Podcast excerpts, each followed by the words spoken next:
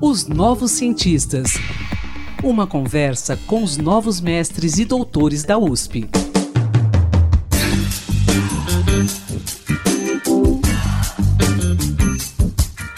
Bom dia, ouvintes da Rádio USP. No podcast Os Novos Cientistas desta quinta-feira, recebemos o doutorando em Administração e Marketing, Anderson Felipe Rosa, e vamos conversar com ele sobre o futebol feminino. Mais especificamente, sobre as motivações do público que assiste e acompanha o futebol feminino.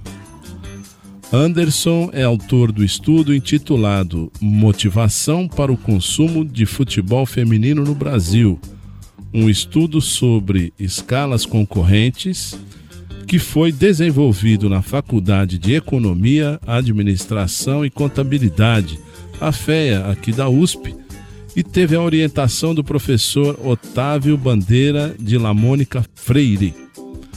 Bom dia, Anderson. Como é que vai? Um prazer tê-lo aqui para falarmos sobre a sua pesquisa, tudo bem? Tudo bem, Antônio? É um prazer estar com vocês aqui na Rádio USP para falar um pouco da minha pesquisa, de como foi esse processo. Espero que as pessoas que estão nos escutando também possam entender um pouco mais de como foi a minha pesquisa. Bom, eu quero que você fale um pouco aqui para gente sobre o cenário do futebol feminino nesse momento. Podemos dizer que ele está em seu melhor momento em todos os aspectos? Olha, Antônio, creio que está sim no seu melhor momento, é, levando em consideração que o futebol feminino ele passou por vários, é, várias barreiras ao longo da história, né? Ele foi impedido, as mulheres foram impedidas de praticar o futebol feminino durante quase 40 anos. Foi só a partir da, do início da década de 80 que elas retornaram. Então a gente tem aí um atraso em relação ao, ao futebol masculino. Por isso que hoje em dia a gente tem alguns problemas em relação à infraestrutura, próprio consumo, baixo público, porque teve esse ato né, no futebol feminino de profissionalização. Então, hoje em dia, cada vez mais vem crescendo as equipes no, no futebol feminino do Brasil, elas estão cada vez mais fortes, elas conseguem atrair mais público, o evento ele está crescendo mais, então com certeza está no seu melhor momento. Agora, Anderson, falando da, da sua, do seu estudo especificamente, qual foi o principal foco aí da sua pesquisa? Sempre tive interesse né, em pesquisar um pouco sobre o comportamento do consumidor do esporte, ou seja, a pessoa que assiste, lê notícias, compra produtos do, relacionados ao universo do esporte, né, como um, um espectador, como um fã, né? E aí, durante o, o mestrado, o meu orientador, Otávio, ele sugeriu é, alguns temas e a gente decidiu aí, uh, por fim, estudar o futebol feminino, né, os, esse público, os torcedores, porque é um, é uma modalidade no Brasil que ainda é emergente, né, não está consolidada, ainda está crescendo. Então, o meu estudo ele teve esse objetivo de verificar o porquê as pessoas assistem o futebol feminino, né? Qual é a motivação que elas assistem esse esporte, acompanham e compram produtos relacionados ao futebol feminino. Agora, com relação a essas motivações que você acabou de falar, são diferentes em relação ao futebol masculino? Aliás, o público que acompanha o futebol feminino seria o mesmo que acompanha o futebol masculino? São duas questões numa só aí. Sim, é, vamos lá. Eu posso dizer assim que não é o mesmo público, talvez uma parte seja assim a mesma, né?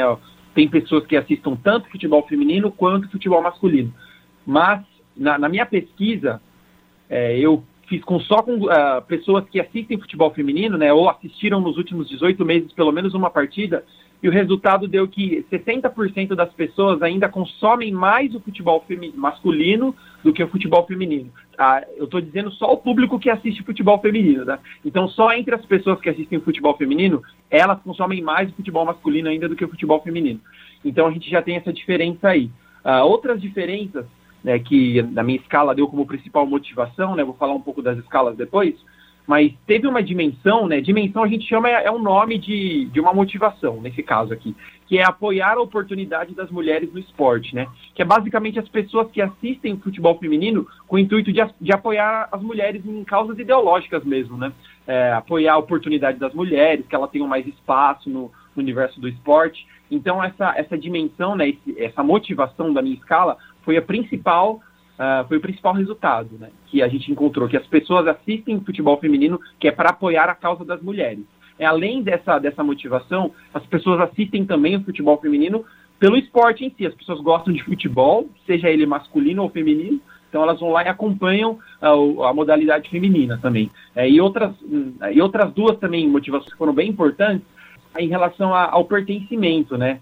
A pessoa ela pertence àquele, a um clube específico, então seja seja qualquer modalidade que o clube jogue, seja basquete, vôlei, futebol feminino, masculino, as pessoas vão acompanhar, que elas pertencem, elas sentem esse sentimento de pertencimento ao clube, né? E aí a última é essa identificação que elas têm justamente com a própria equipe delas, que vão fazer com que elas assistam uh, esse esporte, seja ele de qualquer modalidade que for. Anderson, é, dá para dizer que a maioria desse público que assiste o futebol feminino é formado por mulheres? Sem dúvida, é formado por mulheres.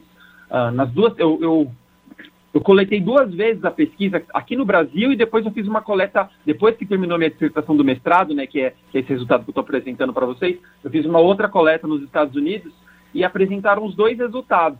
70% mais ou menos né, do, do público que respondeu a minha pesquisa, que é aquele que assiste o futebol feminino, é composto por mulheres. Então a maior parte, sem dúvida, é composto por, do, do público do futebol feminino, seja aqui no Brasil, seja no exterior, é composto por mulheres sim. Bom, agora eu quero que você explique aí de maneira simples e bem rápida sobre as escalas que você usou, as escalas que mensuram essas motivações aí do, dos espectadores do esporte. Existem várias escalas né, que mensuram motivações né, no, no esporte. Elas não estão especificamente para o futebol feminino, né? Então o meu trabalho ele teve esse objetivo de primeiro levantar quais escalas né, que existem uh, no, nos artigos acadêmicos e e na teoria que mensurem né, o, o a motivação, né, quais são as motivações que estão nessas escalas. Então, eu, o meu primeiro passo foi levantar essas escalas. Né? Então, eu fiz um estudo, li muitos artigos para verificar quais são as principais escalas, né? quais são as mais utilizadas, quais as pessoas mais citam, né? Quais estão nos melhores, nas melhores revistas e artigos acadêmicos. Depois, eu selecionei três escalas né? Uh, de três autores, por, por coincidência, os três são americanos. Né? E são escalas bem antigas, tá? Uma é de 95 e as outras duas são de 2001, porque essa teoria já é uma teoria mais antiga. E aí eu, eu peguei essas três escalas no meu estudo e eu coloquei as três no meu, no meu estudo e eu verifiquei qual, quais das três escalas elas têm resultados melhores para o futebol feminino. Então, o meu estudo ele tem esse, esse achado, né, uh, esse diferencial, justamente para verificar ah, na hora da gente, se você for um gestor de esporte, um gestor de futebol feminino, verificar quais as motivações do meu do torcedor da minha equipe. Então essa escala do a principal escala do meu estudo, ela chama Sport Interest Inventory, né?